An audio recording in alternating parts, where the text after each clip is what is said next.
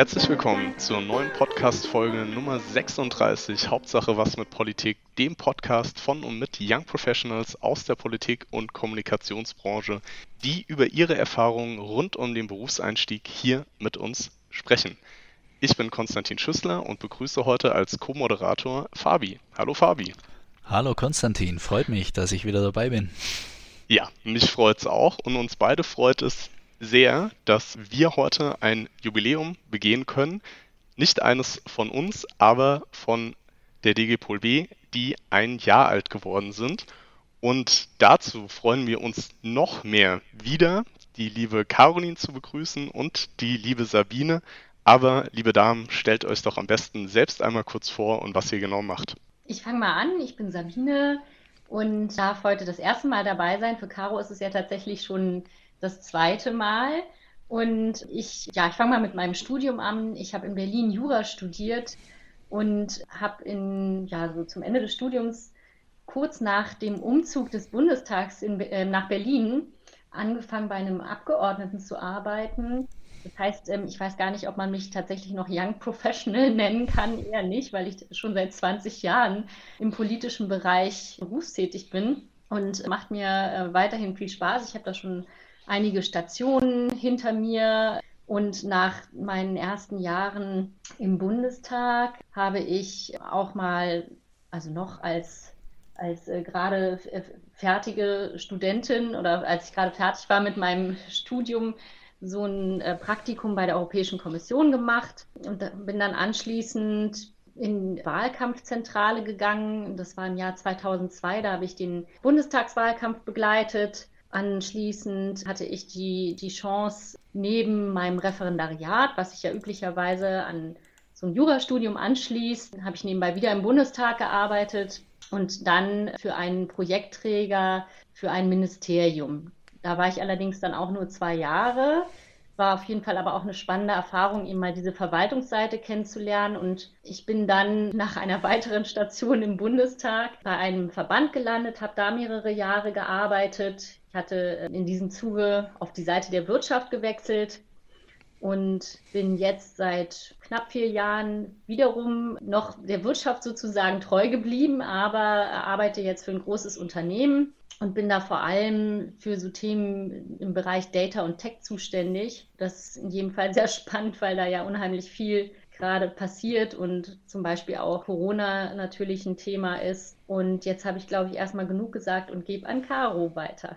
Danke, Sabine. Ja, wie Sabine gerade schon gesagt hat, ich bin heute schon zum zweiten Mal hier im Podcast. Ich freue mich sehr, zu dem Jubiläum auch wieder mit dabei zu sein.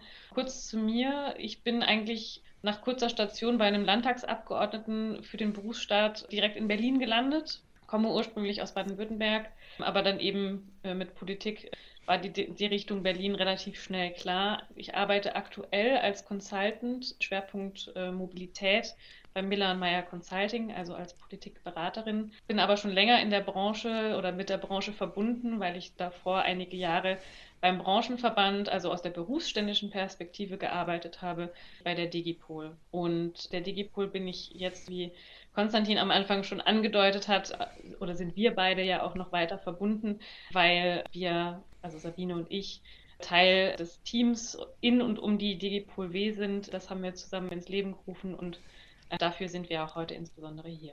Ja, herzlich willkommen und vielen Dank euch beiden. Schön, dass ihr, dass ihr hier seid. Und ja, wir, wir sind natürlich sehr, sehr gespannt, gleich auch darüber zu sprechen, über DGPol W und was, was ihr jetzt bis zu eurem Jubiläum, was, was da alles passiert ist.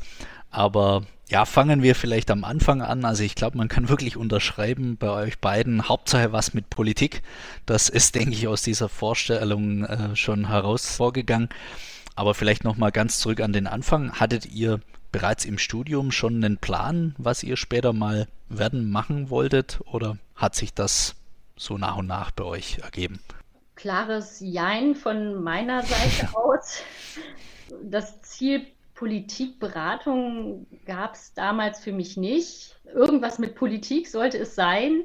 Allerdings war das auch mehr so ein bisschen im Zufall geschuldet, dass ich eben schon am Ende des Studiums diese Chance hatte, da im Bundestag reinzuschnuppern und dann ja auch da geblieben bin oder immer wieder auch in den Bundestag zurückgefunden hatte, zumindest am Anfang meiner Karriere. Und das hat mir einfach unheimlich viel Spaß gemacht und ich habe mich dann eigentlich entschieden, nee, also so wirklich rein juristisch wollte ich ohnehin nicht arbeiten. Die Kombination mit Politik, aber eben auch mit dem Hintergrund des juristischen Wissens, das passt super. Und ja, so kam das eine zum anderen. Ich würde auch gleich gern noch was zur Digipol W sagen, weil ich das eingangs so ein bisschen unterschlagen habe. Aber passt das jetzt oder? Absolut. Ja, natürlich.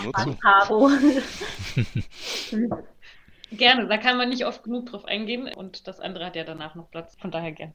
Genau, weil das ja eigentlich so ein bisschen unser großes Thema ist, die W. Das war tatsächlich auch nicht irgendwie so ein früher Plan, sagen, ja Mensch, also darauf soll es mal hinauslaufen, was für Frauen in der Politikberatung zu machen. Aber ich bin äh, selber erst seit einem Jahr im Vorstand der DGPol und mit Caro hatte ich zwar vorher schon Kontakt, aber es hat sich einfach dann dadurch ergeben, dass, dass wir sagen konnten, Mensch, wir müssen eigentlich unbedingt mal an der Sichtbarkeit von Frauen bei uns im Verband arbeiten und auch die Digipol auf die Weise so ein bisschen attraktiver machen. Ich glaube, das war auch schon Teil des Podcasts vor einem Jahr, dass es einfach im Verband wirklich relativ wenige aktive Frauen gibt. Und das könnte eben auch daran liegen, dass das Angebot tatsächlich nicht so groß war bisher, das sich vor allem an Frauen richtet. Und wir haben dann ja schon nicht vor einem Jahr, sondern vor anderthalb eigentlich, ne? Ja, anderthalb. Ich habe tatsächlich auch gerade einen Denkfehler gehabt. Seit einem Jahr gibt es die Digipol W. Ich bin seit zwei Jahren im Vorstand. Genau. Und dann hat das alles noch so ein,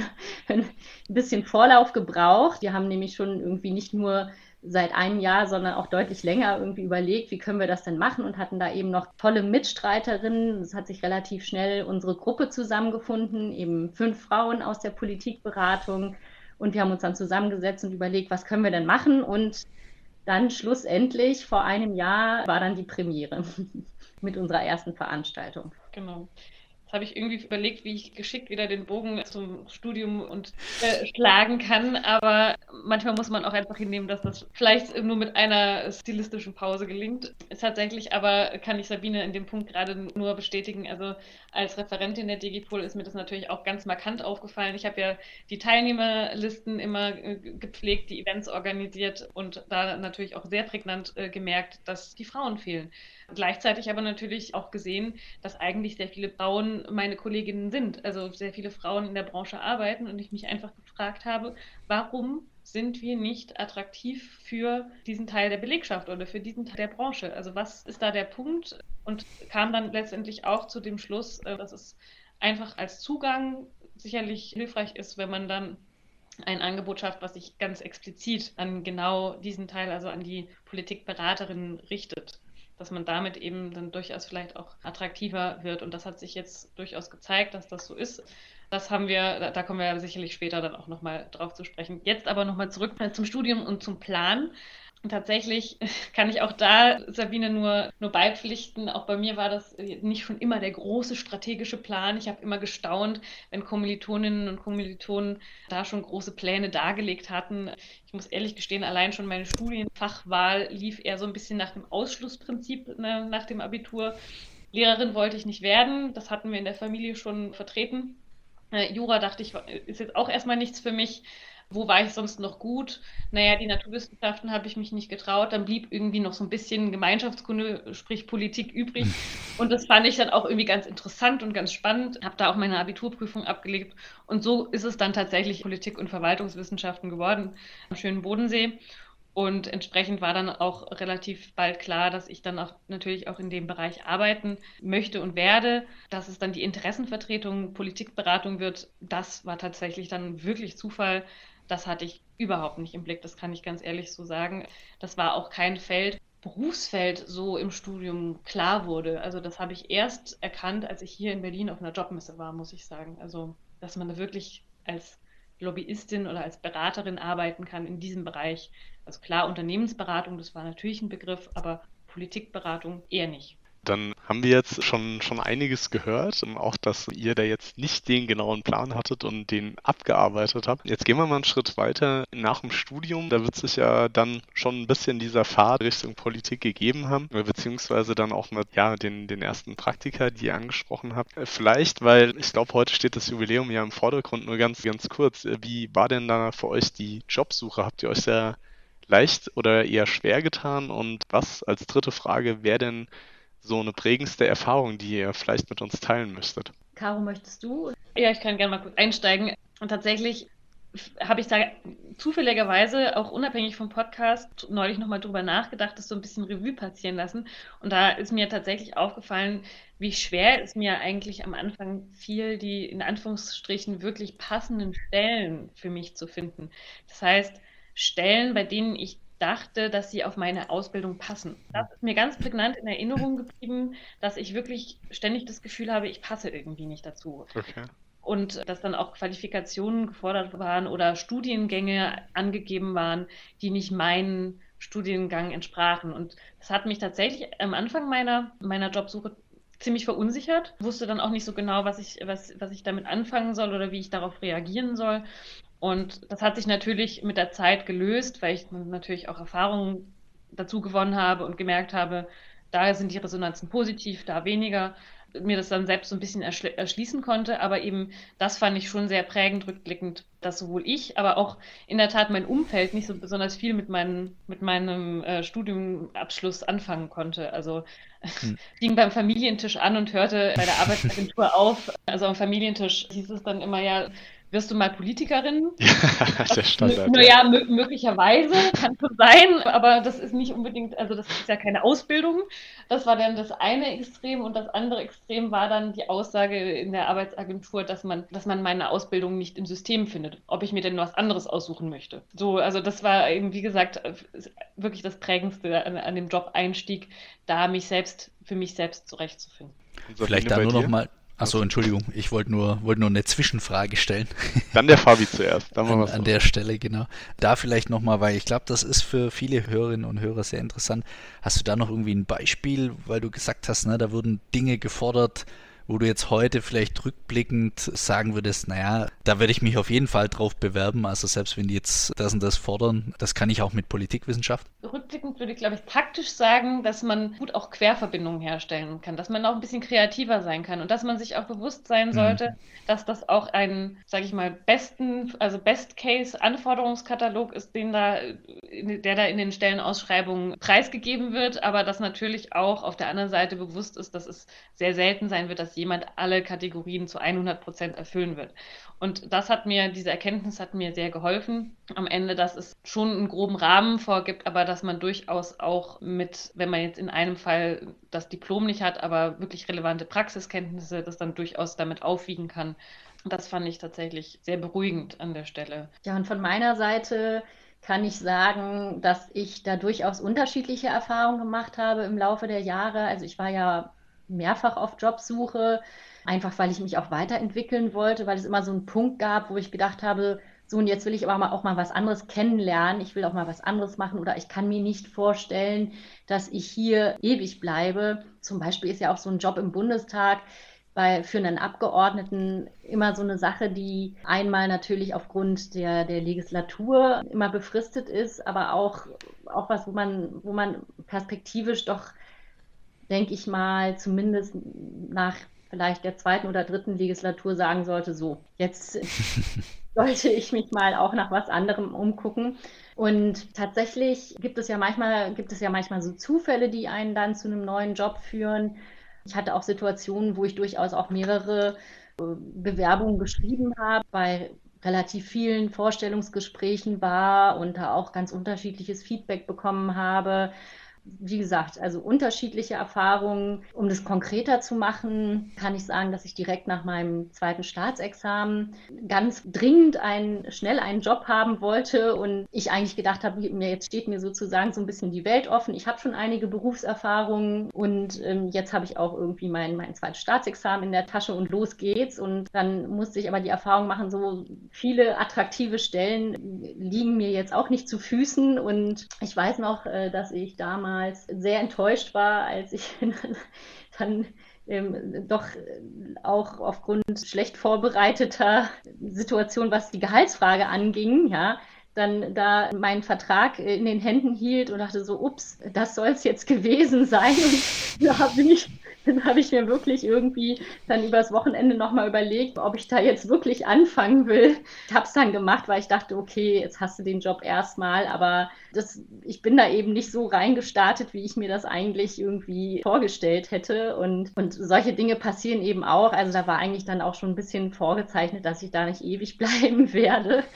Und ich habe da aber auch wahnsinnig viele spannende Erfahrungen gemacht. Und das ist ja letztlich irgendwie das, worauf es auch ankommt, dass man jeder Situation sagt, okay, das bringt mich jetzt weiter. Und auch jede Bewerbungsphase, die ich hatte, hat mich irgendwie weitergebracht. Insofern, auch wenn ich sage, so bei der einen oder anderen Stelle war es dann mal schwieriger, dafür war es in anderen Situationen leichter. Also es ist, es ist ein großer Mischmasch und man sollte sich da auf jeden Fall nicht bange machen lassen. Ja.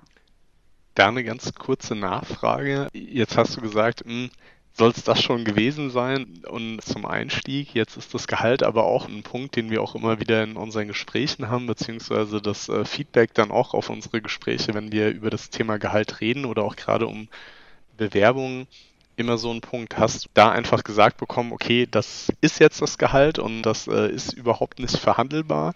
Oder gab es da einen gewissen Spielraum? Wie war das denn so? Weil ich weiß selbst auch aus eigener Erfahrung, dass es auch gerade in Berlin äh, bei Agenturen oder Beratungen ja oftmals da überhaupt keinen Spielraum gibt, wenn man dann das aus eigener Erfahrung kennt oder auch bei Praktika, dass es eigentlich da schon gesetzt ist. Und hast ja auch eben schon geschildert, es ist dann besser geworden im Laufe deiner Station, aber hast du damals das Gefühl gehabt, das ist so eine, ja, auf gut Deutsch ein Friss- oder Stirb-Angebot, also entweder bist du mit an Bord oder nicht, oder hattest du da das Gefühl, mh, hm, vielleicht auch ein bisschen nach Unterzeichnung, da hätte man eigentlich schon nochmal sagen können, ich würde es um sagen jetzt irgendeinen Fantasiebetrag 5 Euro mehr sehen, als es angeboten ist. Gut, das war jetzt schon eine spezielle Situation damals, da ich schon ein Vorstellungsgespräch in erster Runde gehabt hatte und dort äh, bei einer ganz anderen Ansprechpartnerin damals im Ministerium vorstellig geworden war und die hatte mir so suggeriert, naja, ja, sie müssen sich jetzt halt auch nochmal bei der Beratung vorstellen und eigentlich ist aber alles geklärt und das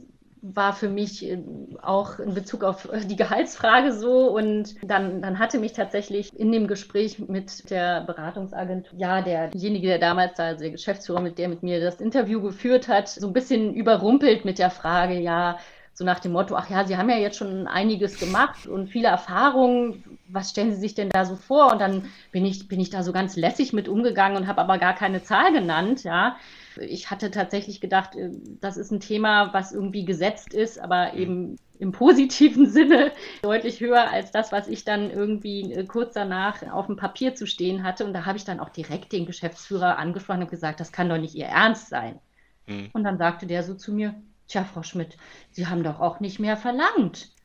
Und das war mir wirklich eine riesengroße Lehre. Also ich, mhm. mir ist das nie mehr passiert, dass ich so unvorbereitet und auch so blau, blauäugig in so ein Gespräch reingegangen bin. Ja, also ich habe mich wahnsinnig geärgert. Das muss ich ehrlich sagen. Ich habe auch wirklich darüber nachgedacht, das einfach jetzt nicht anzunehmen, den Job. Und wie gesagt, ich habe es dann gemacht. Es war auch rückblickend kein Fehler. Aber ich gebe auch zu, das war jetzt auch kein Job, wo ich mir jetzt ja ein Bein ausgerissen habe. Ich habe nebenbei im Übrigen auch in der Zeit promoviert und das dann auch mit gutem Gewissen. Also ich habe da natürlich ordentlich meinen Job gemacht, gar keine Frage. Aber ich habe auch gedacht, so gut, muss jetzt nicht über 100 Prozent abliefern, kann hier nebenbei auch noch an meiner Promotion arbeiten.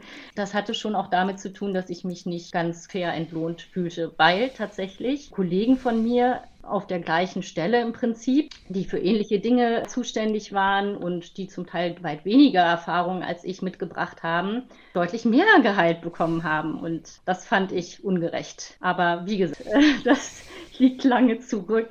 Vielen Dank fürs äh, Teilen auf jeden Fall, weil ich glaube, es ist wirklich ein, ein, wichtiger Punkt. Da, da kommen wir bestimmt später, wenn wir jetzt dann nochmal ins Detail auch auf DGPol W gehen, auch nochmal drauf, dass man schon an mancher Stelle auch merkt, dass eher die Männer sind, die äh, rabiat sagen, ich möchte jetzt die eher obligatorischen 5 Euro mehr und man am Anfang, das hast du auch richtig gesagt, vielleicht ja da überrumpelt wird, weil man sich das sich selbst gar nicht so gut um seinen Marktwert äh, ja taxieren kann. Aber da kommen wir bestimmt später dann nochmal drauf, was ihr auch alles bei der Digipol W macht. Jetzt greife ich nochmal ganz kurz Fabi ein bisschen vorweg mit der nächsten Frage. Wie war denn das Thema Kommunikation und Social Media damals bei euch, wenn es überhaupt ein Thema war? Also habt ihr das aktiv genutzt für die Jobsuche und habt ihr auch gemerkt, dass die Arbeitgeber, dass sie gut kommunizieren für die ja, Mitarbeiterinnen, die sie haben wollen? Und ja, wie, wie war da euer Eindruck auf beiden Seiten? Einmal von euch, wie habt ihr das genutzt und wie kamen euch die Arbeitgeber im Online-Bereich vor? Ich finde schon, dass, dass man auch in den letzten Jahren, also ich bin ähm, ungefähr zu 15, 16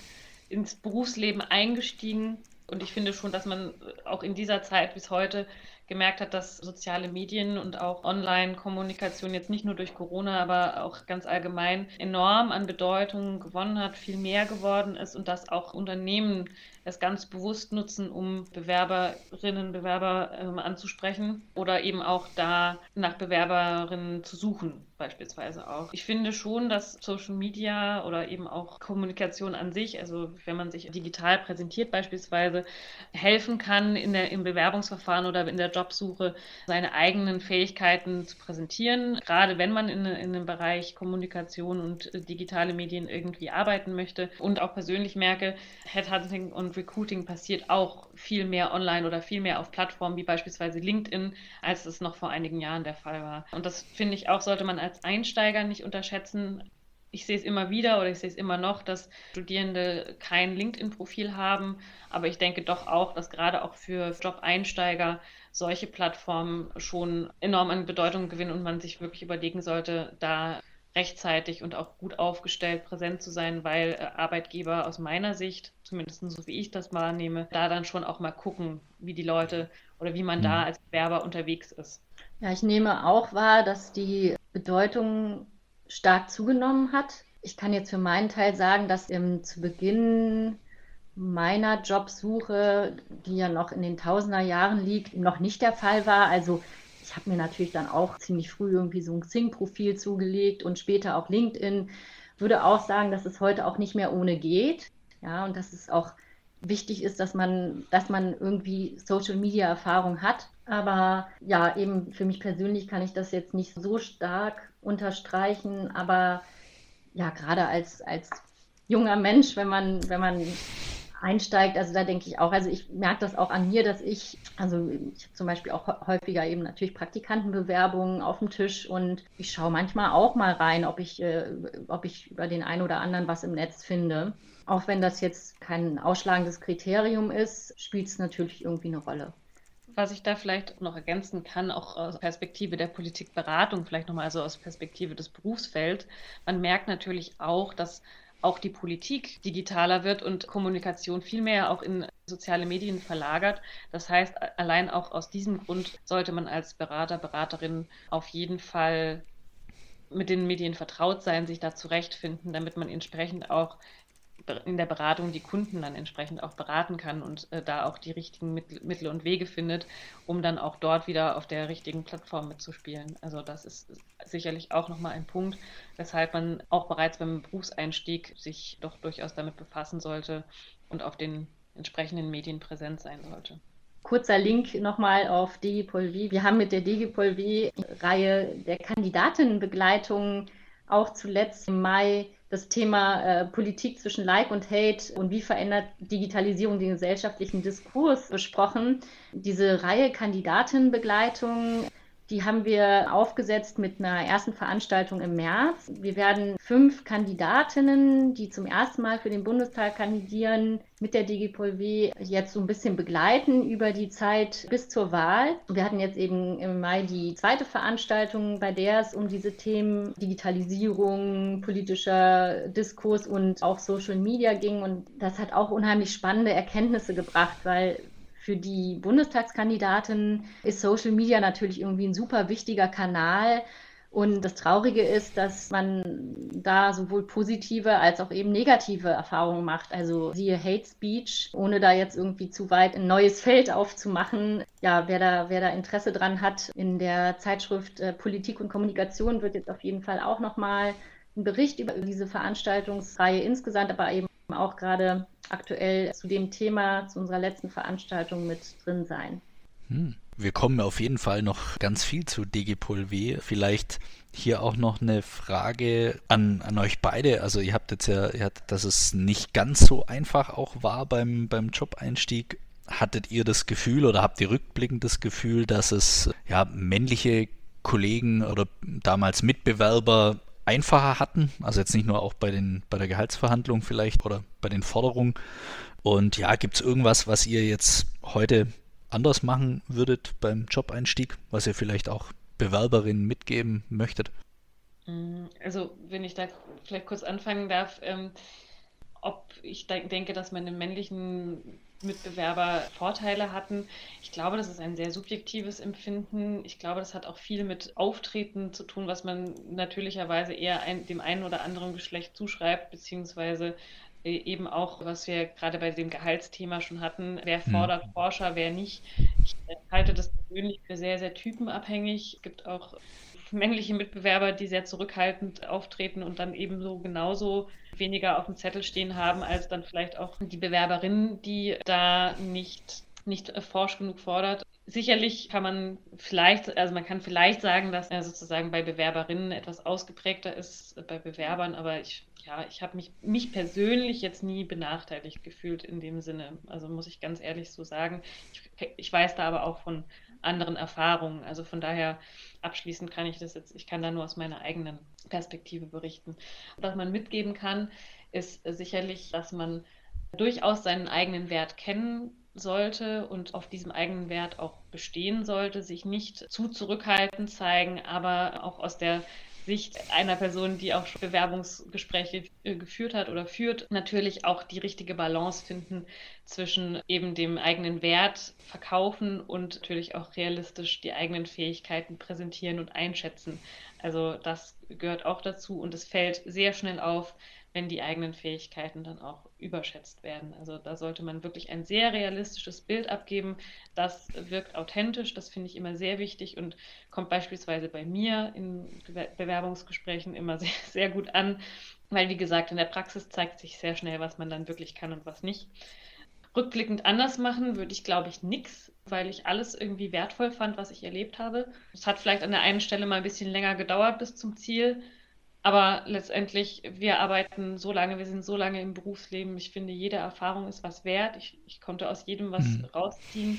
Ich würde vielleicht für einen einfacheren Start ins Berufsleben meine Praktika und meine Studentenjobs etwas strategischer auswählen, also auch vielleicht schon mit direkten Anschlussmöglichkeiten und nicht nach purem Interesse. Also ich habe immer nach purem Interesse und auch sehr bunt gemischt ausgewählt und hm. in unterschiedlichste Branchen. Ich bin einmal von der Kommunal- bis zur Europaebene durch alle Parlamente durchgegangen. Es war super spannend alles, aber es war irgendwie dann auch alles so unterschiedlich, dass es irgendwie dann letztlich nicht zu einem Anschluss am Ende geführt hat.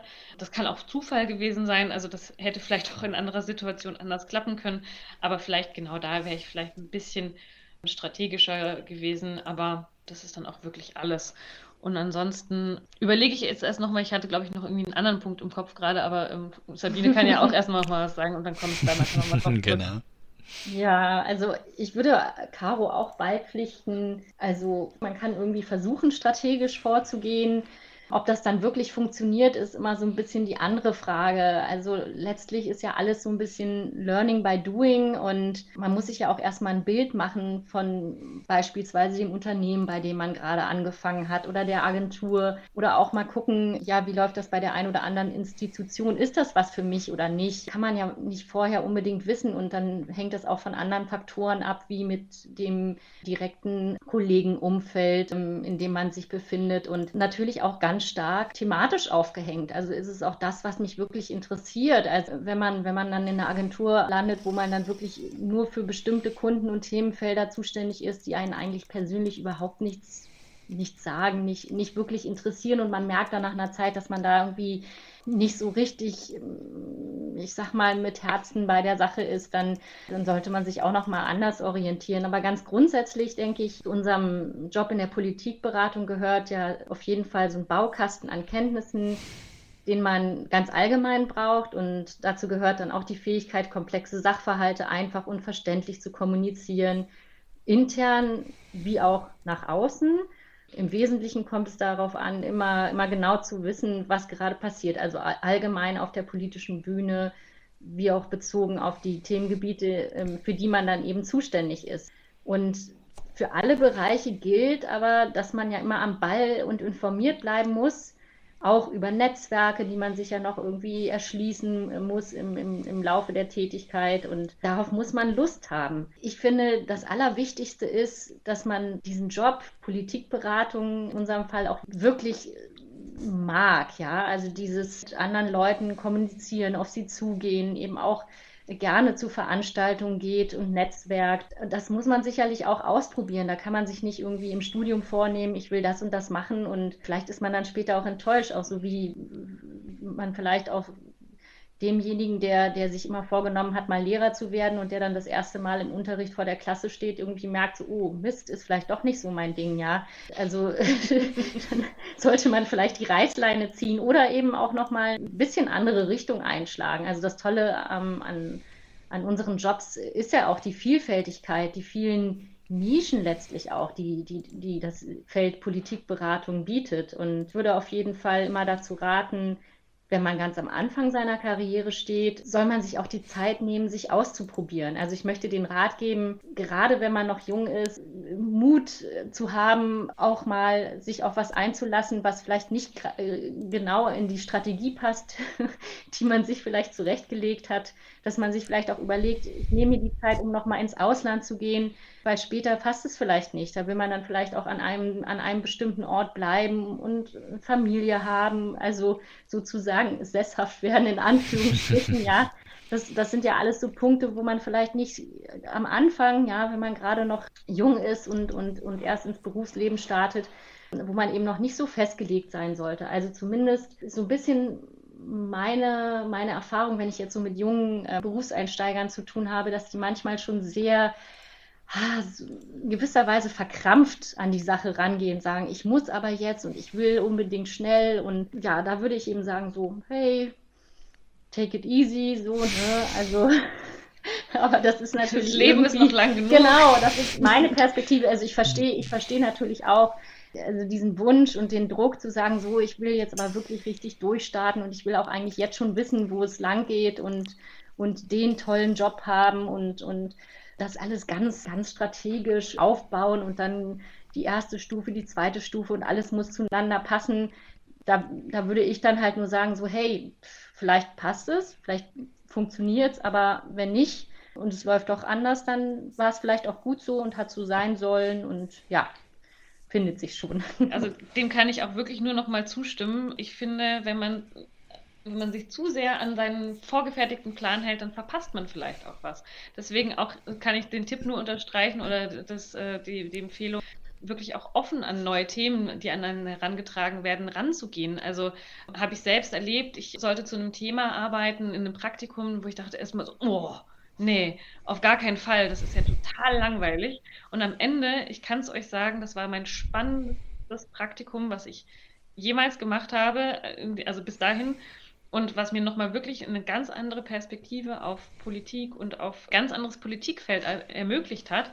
Und wenn ich da von Anfang an gesagt hätte, nein, das passt jetzt erstens nicht in meine Strategie und zweitens, das Thema klingt überhaupt nicht spannend, hätte ich das komplett verpasst. Und seitdem nehme ich mir immer vor, wirklich offen an jedes Thema ranzugehen und jedem Thema auch erstmal eine Chance zu geben, spannend zu sein. Und das kann ich wirklich nur jedem empfehlen, weil daraus habe ich bisher schon wahnsinnig viel gelernt. Und vielleicht nochmal ganz konkret zum Bewerbungsprozess. Ich finde, das hat mich selber ein bisschen amüsiert, die Erkenntnis, aber passt auch ganz gut zum Beraterdasein. Ich finde, dass man auch im Bewerbungsgespräch schon sehr gut Zielgruppenansprache üben kann. Ähm, ja. etwas, etwas, was man etwas, was man eben im Beruf später auch durchaus braucht, wenn man versucht, ähm, mit Messages an die, an die Politik heranzutreten. Aber genau das Gleiche funktioniert ja so eigentlich auch im Bewerbungsgespräch, dass man sich auch erstmal darin hineinversetzt, was möchte denn der Arbeitgeber? Was ist gerade dessen Bedürfnis und wie äh, kriege ich meine guten Fähigkeiten so präsentiert und so transportiert, dass es genau auch so beim, beim jeweiligen Gegenüber ankommt. Das hatte ich so im, äh, in der Anfangsphase nicht präsent, aber das merke ich jetzt immer wieder, dass das eigentlich ganz gut passt und wie gesagt, äh, passt eigentlich dann auch ganz gut zu der Tätigkeit, die man hinterher in der Politikberatung ausübt ich weiß jetzt gar nicht, ich habe nicht mitgezählt, aber es war gefühlt jeder Tipp und, und jede Erfahrung, die ihr geteilt habt, sehr, sehr gut. Und bei vielen Sachen konnte ich einfach nur still vor mich hinnicken und sagen, genau so sieht's aus. Ein paar der Punkte bilden jetzt auch wirklich eine, eine schöne Überleitung zur DGPol W. Ihr habt nämlich gesagt, dass, es ihr, dass ihr viel Vielfalt äh, beim Berufseinstieg erfahren habt, dass ihr ähm, gemerkt habt, wie es laufen kann, auch wie es laufen sollte, beziehungsweise auch nicht. Und wir haben ja schon am Anfang dieser Folge so ein bisschen herausgehört, als ihr die DGPol W bei manchen Fragen schon ins Spiel gebracht habt. Das waren alles so Motivationen im Endeffekt, um das Netzwerk zu gründen. Jetzt die ganz kurze Frage, wie verlief denn der Start eures Netzwerkes vor einem Jahr? Und hat da unsere gemeinsame Folge vor einem Jahr geholfen? Gab es da Resonanz darauf? Wie ist es allgemein? Habt ihr mehr Mitgliederinnen? Erzählt doch ein bisschen, wie euer Start verlief von DGPol W. Ähm, vielleicht Caro zu der Resonanz auf die Folge, weil Caro ja selber dabei war bei eurem Podcast von einem Jahr. Ja, also tatsächlich haben mich äh, auch wirklich einige persönlich angesprochen darauf und äh, so auch nochmal auch auf die DGPol W. Und ich kann auch irgendwie sagen, dass euer Podcast ein gelungener Auftakt war, weil wir danach noch für zahlreiche andere Podcasts angefragt wurden. ähm, ich kann natürlich den kausalen Zusammenhang nicht ganz herstellen, aber ich glaube schon, dass uns das, das wirklich auch dafür unsere Sichtbarkeit, für die wir ja auch stehen, auch wirklich nochmal noch mal geholfen hat, gerade da in der Anfangszeit. Und es war auch echt cool, das da am Anfang auszuprobieren. Wie gesagt, also persönlich. Mission accomplished, sehr schön. Also, also tatsächlich, ähm, wie gesagt, mich haben auch wirklich einige äh, persönlich darauf angesprochen. Von daher, ich habe jetzt äh, vorab ähm, Maya nicht mehr gefragt, die ja da ähm, mit mir den Podcast gemeinsam gemacht hat als äh, weiteres Mitglied aus dem. Liebe Grüße an dieser Stelle und wir dürfen ja auch gratulieren, wie man auf Social Media erfahren hat. Richtig. Genau. Jetzt müssen alle, die zuhören, erstmal googeln. Genau. Ja, genau. das ist aber eine kleine äh, Aufgabe, die können wir, glaube ich, genau. unseren Zuhörerinnen und Zuhörern zumuten. An dieser Stelle, liebe Maya, äh, ja, herzliche Grüße und alles Gute. Dann antworte ich jetzt auch nochmal auf die Frage, wie denn äh, der Start unseres Netzwerks verlief. Ja, ich würde sagen, sehr gut. Wir haben ja vor einem Jahr mit dem Thema Sichtbarkeit in der Krise gestartet. Also das war unsere erste Veranstaltung, die äh, anders als geplant online stattfinden musste. Mhm. Also wir haben auch dann anders als geplant das Thema gewechselt und gesagt, gut, dann, dann machen wir unseren Kickoff eben der Situation angepasst und fragen uns mal, wie geht es uns Politikberaterinnen in der Krise? Wobei auch diese, diese Auftaktveranstaltung offen war sowohl für eben Politikberaterinnen als auch äh, Politikberater, also nicht nur die Frauen unter uns. Also das machen wir immer extra auch gemischt. Also es gibt hm diese und jene Formate und, und oft äh, freuen wir uns dann eben auch, wenn die männlichen Kollegen mit dabei sind. Und ja, wir haben, wir haben damals eben schon vor einem Jahr eben mal äh, ganz am Anfang sozusagen ähm, abklopfen wollen, wie ist die Situation mit Homeoffice, ähm, wie, wie hat man sich jetzt eingestellt auf die zahlreichen Online-Formate, ist es jetzt eher eine großartige Chance oder eher vielleicht auch gerade für uns Frauen eher ein Problem. Auf jeden Fall war das auch eine, eine, eine, tolle Möglichkeit zu sehen, dass wir, dass wir virtuell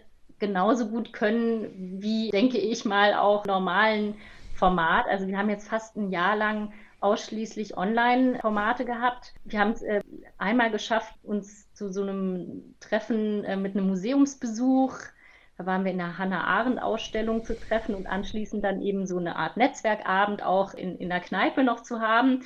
Ähm, danach gab es dann irgendwie den nächsten Lockdown und dann. Wir äh, waren nicht daran beteiligt oder wir waren nicht schuld. Das mal betonen. Wir haben damit nichts zu tun. Sehr gut. Haftungsausschluss an dieser Stelle, perfekt. Ich wollte auf jeden Fall darauf hinaus, dass äh, Digipol W eben auch in dieser Online-Situation sehr gut funktioniert. Also wir sind wirklich happy als Fünfer-Team. Wir in diesem einen Jahr schon wirklich sehr viele unterschiedliche Veranstaltungen auf die Beine gestellt haben. Ich erwähnte ja jetzt schon unser neues Format der Bundestagskandidatenbegleitung. Also es macht auch viel Spaß. Wir haben uns da ja auch im Vorfeld mit den fünf Bundestagskandidatinnen eben auch mal zusammengesetzt und auch mal gemeinsam überlegt, was wären denn so Themen, die wir ansprechen können. Ja, daneben gibt es aber dann eben auch mal so, so kürzere Express-Formate, nennen wir die, wo es auch so ein bisschen mehr darum geht, dass einzelne von uns Politikberaterinnen eben mal so von ihren Erfahrungen und Kenntnissen erzählen, wo es auch so ein bisschen darum geht, irgendwie Impulse zu geben. Und dann gibt es ähm, das Exchange-Format. Das ist eigentlich der, der Netzwerkteil, wo wir jetzt mittlerweile etabliert haben, dass wir uns irgendwie einmal im Monat in einem, Caro, wie heißt das nochmal?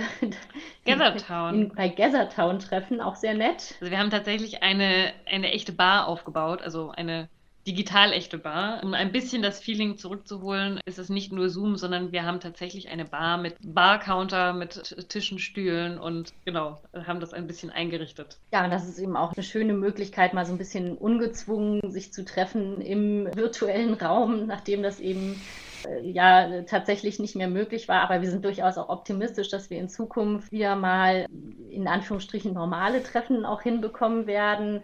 Und ich denke, das wird in Zukunft auf jeden Fall ein Mix sein aus Online-Formaten und den, den tatsächlichen Treffen, weil wir auch ähm, das Feedback erhalten haben, dass so ein Online-Format durchaus auch hilfreich ist. Also gerade auch für Frauen, die sagen, Mensch, wir haben sowieso so viele Termine, die wir unter einen Hut bringen müssen und wenn wir dann die Möglichkeit haben, uns einfach online für eine Stunde dazu zu schalten, ist das super. Da muss man nicht mhm. extra wohin gehen. Das spricht auch diejenigen von uns an, die gar nicht in Berlin sind, ja, oder für genau. die das halt irgendwie nochmal ein Problem wäre, zu einem bestimmten Zeitpunkt genau da und dort in Berlin Mitte zu sein. Also von daher passt das ganz gut und das ist sicherlich auch ein, ein Stück weit so eine Lehre aus der Corona-Krise, dass man durchaus auch mit Online-Formaten irgendwie ganz gut was bewerkstelligen mhm. kann. Also da haben wir auch eben, wie gesagt, sehr, sehr positives Feedback auf die Veranstaltungen, die bisher gelaufen sind, bekommen. Ja, und wir, also wir haben auch, also wir haben auch wirklich schon wirklich die Rückmeldung, dass auch Netzwerken wirklich auch genau in der Form so erwünscht, dass wir jetzt einmal im Monat diese, die, unsere Bar öffnen, geschieht nicht ohne Grund. Das ist tatsächlich auf expliziten Wunsch von einem Großteil der, der Teilnehmerinnen oder der, der Mitglieder des Netzwerks so passiert. Also da sieht man auch nochmal, dass wirklich der Wunschbedürfnis nach diesem Vernetzen, nach diesem Austausch echt groß ist. Und dass wir da, man kann schon sagen, wirklich den Nerv der Zeit getroffen haben, dass wir da so für die Politikberaterin aufgebaut hm. haben.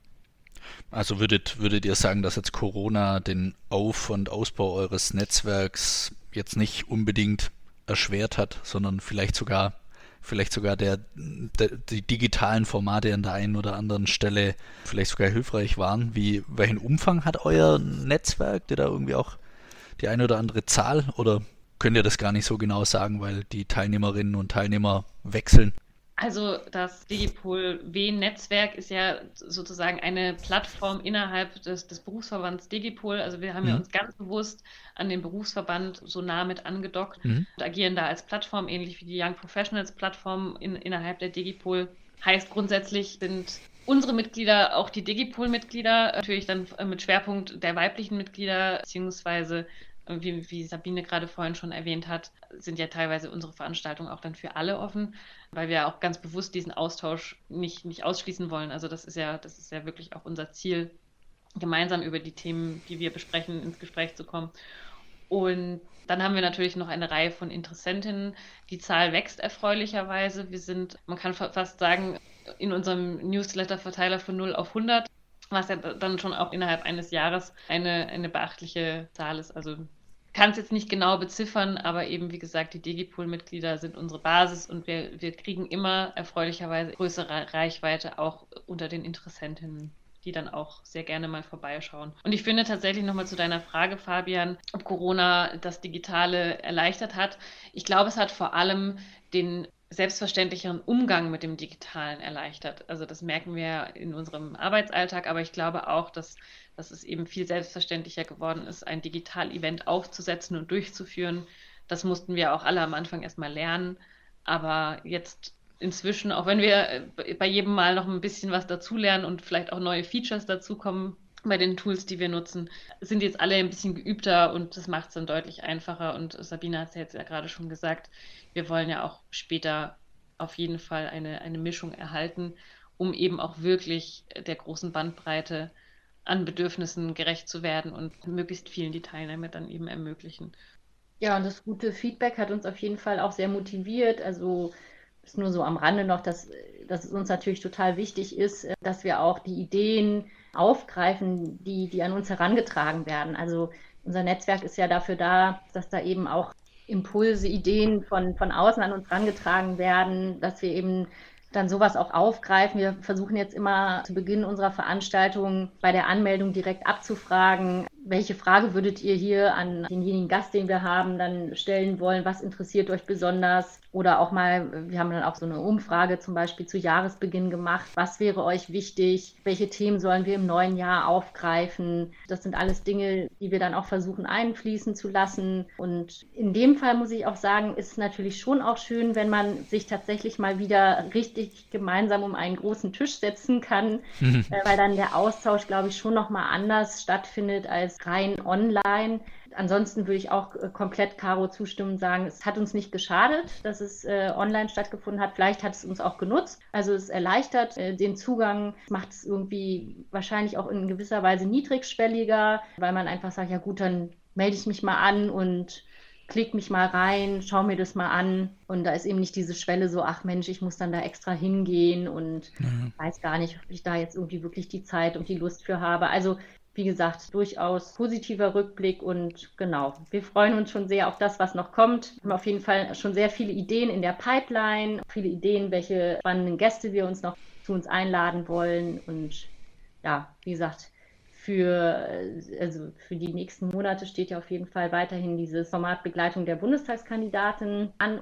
Genau, weil also unser Motto ist wirklich, ähm, das größte Geschenk für das Netzwerk sind die Mitglieder weil da so viele Ideen drin stecken und rausgezogen werden können. Und wir wollen das auch ganz bewusst, Sabine hat es ja auch schon erwähnt, aber wir wollen das ganz bewusst auch nicht so machen, dass wir da zu fünft alle Impulse reinbringen und das war's dann. Nein, wir wollen auch wirklich die Expertise und die Erfahrung aus dem Netzwerk nutzen. Wir haben auch schon ganz viele Referentinnen aus unserer Mitgliedschaft gehabt, die mit ihren wirklich ganz speziellen Expertisen da uns nochmal Impulse gegeben haben und Formate gestaltet haben. Und das wollen wir auch genauso weitermachen, weil wir einfach finden, wir lernen da so viel und wir haben so viel Potenzial schon in den Mitgliedern drin stecken. Das wollen wir auf jeden Fall noch weiter nutzen. Ja, also das hört sich wunderbar an. Ihr habt jetzt schon so die ein, zwei kleinen Brücken für die nächsten Fragen platziert. Dafür möchte ich mich auch bedanken. Aber ähm, nichtsdestotrotz, ihr klingt jetzt sehr zufrieden. Äh, wenn ihr eine ganz kurze Bilanz ziehen würdet, auch nochmal von dem Punkt, dem ihr letztes Jahr gestartet seid.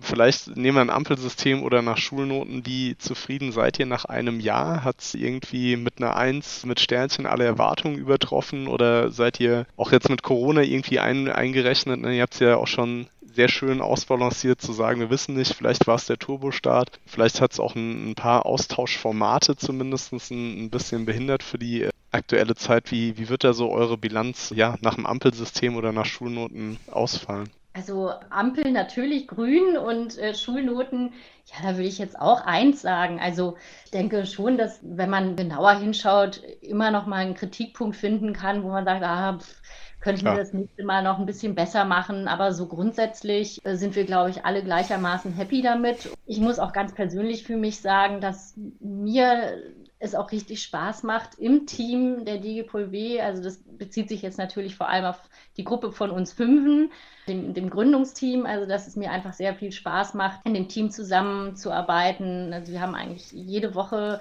so ein äh, Routine-Treffen, eben auch online, wo wir irgendwie besprechen, was ist gerade zu tun, wo müssen wir irgendwie weiter dran arbeiten und planen oder äh, welche Social-Media-Aktivitäten äh, stehen als nächstes an. Das ist das eine. Und klar, auf der anderen Seite ist es, macht es eben auch Spaß, bei den Veranstaltungen eben mit neuen Leuten in Kontakt zu treten. Ja, absolut. Also meine persönliche Bilanz ist wirklich auch durchweg positiv. Ich finde es klasse, da auch nochmal einen Raum zu haben, in dem ich mich selbst auch ausprobieren kann, in dem ich auch in Rollen schlüpfen kann, also beispielsweise Veranstaltungen zu moderieren. Das ist jetzt etwas, was ich so auch gebracht habe, aber seit der Digipol W selbstverständlich regelmäßig tue. Und mich da einfach auch so persönlich Herausforderungen zu stellen oder eben auch spannende Personen kennenzulernen, die ich anders auch irgendwie vielleicht gar nicht so intensiv kennengelernt hätte. Von daher meine persönliche Bilanz auch top. Wirklich hätte es mir nicht besser wünschen können, auch in dem Team, wie Sabine gerade schon gesagt hat. Wir passen eigentlich gut zusammen. Jeder bringt irgendwas mit, was, der, was, was ihn besonders auszeichnet, was ihn besonders ausmacht. Und ich finde auch die Vielfalt allein in unserem Team, sowohl was die unterschiedliche Berufserfahrung angeht, als auch die unterschiedlichen Branchen, in denen wir arbeiten, allein schon in dem Team zeigt sich, was das Netzwerk an Potenzial hat. Von daher auch meine Schulnote 1 Ampel grün, aber auf jeden Fall soll das natürlich nicht heißen Stillstand und das war's jetzt, wir haben schon äh, den Zenit erreicht. Nein, nein, im Gegenteil, wir wollen weitermachen, wir wollen mehr machen, das Netzwerk vergrößern natürlich und wie vorhin schon gesagt, vor allem die Mitglieder weiter und intensiv einbinden. An der Stelle kann ich vielleicht noch ergänzen, dass es auch durchaus nicht langweilig wird, weil wir auch unter uns im, im Fünfer-Team nicht immer gleicher Meinung sind. Also wir reiben uns da durchaus auch mal aneinander und ähm, müssen dann auch erstmal so ein bisschen diskutieren, weil die eine findet so ist besser, die andere so und das bringt uns am Ende weiter und das gehört irgendwie auch dazu. Also es ist jetzt nicht immer nur alles Friede, Freude, Eierkuchen, aber äh, im positiven Sinne ist das ja eben eine wirklich sehr, sehr gute Zusammenarbeit und. Ihr könnt es gerade nicht sehen, aber ich nicke heftig. ja, sehr, sehr gut. gut ja. Ja, das bringt mich zu der Frage nach euren Zielen für dieses Jahr. Ihr habt es jetzt ja schon so ein bisschen angerissen. Wenn ihr das nochmal so grob zusammen, was habt ihr euch für dieses Jahr als, als Ziel gesetzt? In jedem Fall auch eine Steigerung der Mitgliedschaft auf weiblicher Seite. Also es ist einfach dann schon ein toller Nebeneffekt, wenn wir nicht nur Frauen dazu begeistern, vielleicht bei der einen oder anderen Veranstaltung dabei zu sein, die eben vielleicht noch nicht Mitglied der Digipol sind, sondern das wäre halt auch schön, wenn mehr Frauen dazu bekommen, eben auch im Verband mit mhm. dabei zu sein es ist halt nach wie vor so, dass äh, der Anteil der Frauen im Verband wirklich sehr, sehr gering ist und das spiegelt eigentlich nicht die tatsächliche Situation wider. Und ja, da würden wir uns, äh, würden wir uns auf jeden Fall freuen, wenn weitere Frauen mitmachen, also sozusagen auch so eine gewisse Verbindlichkeit dann damit eingehen für die Sache der Politikberatung, für Transparenz, also wofür eben die Digipol selber auch steht und was wir natürlich als Digipol W eben auch mitvertreten. Und genau, wir freuen uns dann vor allem auch, wenn wir dadurch dann auch noch weitere ja, aktive Mitstreiterinnen gewinnen. Das würde ich mal sagen, das ist vielleicht auch so das, das, was am ehesten messbar ist. Und ansonsten, ja, ist das Ziel, spannende Veranstaltungen auf die Beine zu stellen, ja, da Interesse wecken, dass da halt auch weiterhin ja, möglichst viele Interessierte dabei sind.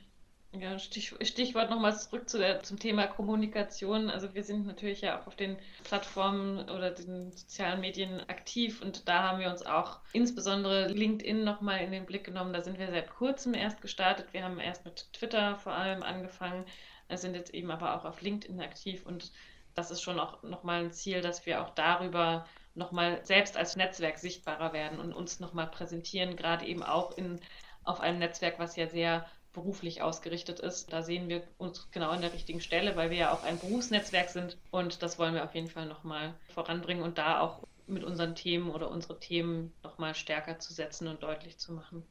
Man kann ja nur sagen, wie kann man euch am besten kontaktieren und mitmachen? Ihr habt jetzt ja die, die Ziele genannt und auch vorher, das fand ich sehr schön berichtet, dass es ein sehr interaktives Jahr war mit den äh, Mitgliederinnen und Interessenten, die ihr jetzt schon erreicht und mit denen ihr euch austauscht. Wie ist es am einfachsten, euch zu erreichen und zu sagen, jawohl, da habe ich jetzt Lust, direkt nach dem Anhören dieser Folge mich mit Caro und Sabine beziehungsweise einem allgemeinen Account von euch in Verbindung zu treten. Gibt es da genaue Adressen oder wie sollen, dürfen, können die interessierten Personen an euch rantreten? Wir haben es ja gerade schon gesagt, wir sind auf Twitter und LinkedIn mit Accounts vertreten und da auch wirklich aktiv. Unter DGPolW, also DGPol und ein W, alles in einem geschrieben, aneinander, ohne Abstand nichts. So findet man uns eigentlich besten auf beiden Netzwerken und da sind wir auch über die Message-Funktion gut erreichbar oder alternativ auch per Mail dgpolw.dgpol.de. Ganz schön viel Dgpol drin, aber gut zu merken. Und eben auf den sozialen Medien kündigen wir auch immer unsere Veranstaltungen an. direkt auch mit einem Anmeldungslink. Das heißt, wenn die Zuhörerinnen und Zuhörer sich dafür interessieren und da teilnehmen wollen, die Info gibt es über die jeweiligen Kanäle und dann eben auch direkt mit Anmeldungslink. Also das kann man gar nicht verfehlen. Ja, super. Dann an der Stelle schon mal ganz, ganz herzlichen Dank an euch beide, dass ihr, dass ihr heute, ja, Sabine zum ersten Mal, Caro, du schon zum zweiten Mal und oder dass die DGPOL W zum zweiten Mal hier bei uns im Podcast bei Hauptsache was mit Politik zu Gast war. Ja, ich hoffe, wir machen das zur Tradition. Dann hören wir einfach jedes Jahr, wie es bei euch läuft. Ich denke, das ja, ist auch für unsere Hörerinnen und Hörer sehr, sehr spannend, wie sich euer Netzwerk entwickelt. Und ja, vielen Dank auch nochmal für die vielen hilfreichen Tipps, die ihr hier gegeben habt an, an der Stelle. Ja, danke auch nochmal an den lieben Konstantin für tolle äh, ja, Teamwork, Co-Moderation wie, ähm, wie immer. Und an der Stelle auch nochmal der Hinweis äh, auf, ja, auf unsere bisherigen Folgen von Hauptsache was mit Politik. Wenn euch unser Podcast gefallen hat, ihr, ja, ihr findet HWMP überall wo es Podcasts gibt, aber auch zum Beispiel auf ja, meiner Webseite auf www.fabianhauen.de. Da habe ich auch einen kleinen Newsletter eingerichtet, der sich explizit um das Thema Berufseinstieg in politiknahe Berufe dreht. Den gerne abonnieren, dann verpasst ihr ganz sicher keine Folge und, und auch keine Tipps mehr rund um den Berufseinstieg. Ja, nochmal ganz, ganz herzlichen Dank an euch und bis zum nächsten Mal. Tschüss. Ciao. Danke auch von unserer Seite. Tschüss. Tschüss. Ich kann loslegen, prima. Dann werde ich jetzt endlich noch meinen wichtigsten Punkt los, den ich absolut vergessen habe vor lauter gutem Gespräch gerade. Finde, dass Mentoring tatsächlich wirklich ein sehr, sehr wichtiger Aspekt ist, den man nicht unterschätzen darf. Den habe ich gerade aktuell in unterschiedlichster Weise im Berufsleben, im Alltag präsent. Und ich finde, das möchte ich wirklich jedem ans Herz legen, der sich im Berufsleben orientieren oder im Berufsleben weiterentwickeln will. Total hilfreich, wenn man jemanden hat. Der muss noch nicht mal äh, aus dem gleichen Beruf oder aus, aus, aus der gleichen Branche sein. Ist aber wirklich total hilfreich, sich reflektieren zu können, Gedanken laut aussprechen zu können hilft enorm weiter und ich finde auch, und das richtet sich auch gerade an Leute, die vielleicht auch schon so ein bisschen, ich sag mal, Middle Professionals sind. Also da würde ich mich jetzt dazu zählen, weil ich ja nun nicht mehr ganz Berufseinsteiger bin, aber eben auch noch nicht sozusagen kurz vor der Rente stehe. Auch nicht zu unterschätzen ist die Wirkung, selbst Mentor zu sein, tatsächlich. Das sollte man sich früher trauen, als man eigentlich denkt. Das äh, wirklich eine ganz aktuelle Erfahrung, für die ich auch gerade absolut brenne, weil ich einfach auch selbst gemerkt habe, dass nicht nur ein Mentor haben, aber auch äh, Mentor sein absolut hilfreich sein kann, nicht nur für den Mentee dann oder wie auch immer, sondern eben auch für sich selbst nochmal, weil man sich selbst auch nochmal aus einer ganz anderen Perspektive kennenlernt und reflektiert, wenn man eben seine Erfahrung auch in relativ frühen Jahren schon weitergibt. Also und man weiß dann meistens auch schon immer mehr, als man eigentlich denkt. Also Genau, das, das wollte ich unbedingt noch loswerden. Mentoring absolut wichtig und äh, kann ich wirklich nur jedem empfehlen. Super, liebe Caro, jetzt haben wir auch noch den kleinen Zusatz verpasst. Verpasst wollte ich schon fast sagen, äh, den kleinen. Nicht schon wieder, genau. Nein. Ja, den kleinen Zusatz verfasst. Und an dieser Stelle sagen wir jetzt endgültig Tschüss, liebe Zuhörerinnen und Zuhörer, bis zum nächsten Mal. Und wie gesagt, meldet euch bei DGPol.